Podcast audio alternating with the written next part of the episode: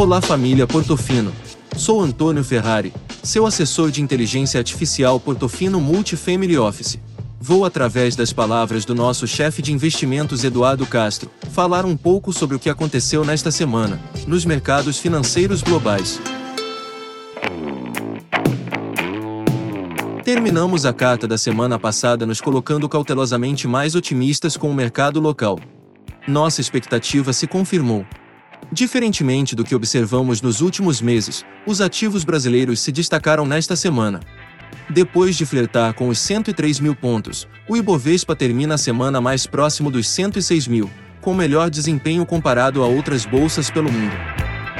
O real foi uma das moedas que mais se valorizou na semana contra o dólar, quando comparado às moedas dos países desenvolvidos e às dos nossos pares emergentes. As taxas dos títulos prefixados cederam por volta de 1% dos máximos observados no início do mês. Não que tenhamos tido melhoras importantes do lado macroeconômico, pelo contrário, a inflação de outubro voltou a surpreender o mercado. Esperavam-se 1,06%, veio 1,25%. Para termos a correta dimensão do tamanho do problema que nosso Banco Central está tendo que lidar, a inflação observada foi a mais alta para o mês de outubro desde 2002. Do lado da atividade, as notícias também não têm sido positivas. O resultado do setor de serviços e vendas no varejo também decepcionaram. E vieram bem piores do que os analistas projetaram. Tudo leva a crer que as condições financeiras mais apertadas já começam a afetar negativamente o crescimento do PIB. O que explica então a melhora dos nossos ativos? A combinação de um cenário externo, onde, a despeito de pressões inflacionárias, os bancos centrais ainda mantêm a estratégia de maior parcimônia na retirada dos estímulos monetários, com um ambiente político doméstico menos incerto quanto à condução da nossa política fiscal, Tivemos essa semana a aprovação em segundo turno da PEC dos precatórios na Câmara dos Deputados. A partir de agora, o projeto passa a ser discutido no Senado Federal. O prognóstico é de aprovação, mas ainda não se tem a certeza se potenciais alterações no texto da emenda constitucional forçariam a recondução do projeto à Câmara. A conferir e acompanhar. Os investidores institucionais ajustaram suas posições ao longo destas últimas semanas. Fundos multimercados e mesmo pessoas físicas se viram obrigados a reduzir os riscos de suas carteiras em ativos locais, juros e bolsa, principalmente.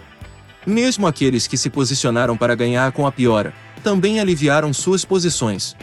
Hoje, podemos afirmar sem receio de errar que o risco da indústria de multimercados em ativos brasileiros é o menor dos últimos anos.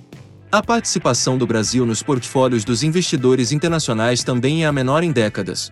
Investidores não residentes detêm por volta de apenas 10% da nossa dívida interna, e essa participação vem diminuindo constantemente ao longo do tempo. Esses ajustes de posição, tanto dos investidores locais quanto dos estrangeiros, reduzem a pressão por mais vendas forçadas. No linguajar do mercado, o equilíbrio técnico do mercado melhorou significativamente. Estamos longe de ficarmos otimistas o suficiente para recomendarmos neste momento um aumento generalizado do risco das nossas carteiras. Isso não significa que já não tenhamos começado a aproveitar dos excessos. Nossa recomendação de alocação em ativos prefixados, isentos de imposto de renda emitidos por bancos de primeira linha, se mostrou acertada.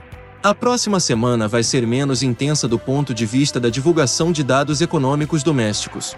Nosso foco continuará no acompanhamento da aprovação da PEC. Temos sido vocais em afirmar que um acordo em bases ruins é melhor que a persistência da indefinição. Virada essa página, os mercados terão condições de precificar mais corretamente o risco de solvência da nossa dívida, e alguns poderão retornar às compras.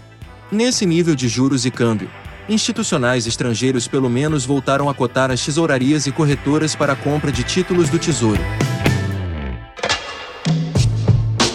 Ainda nos mantemos cautelosamente otimistas. E continuamos atentos às oportunidades que o exagero porventura venha a provocar. Aproveitem o feriado com suas famílias.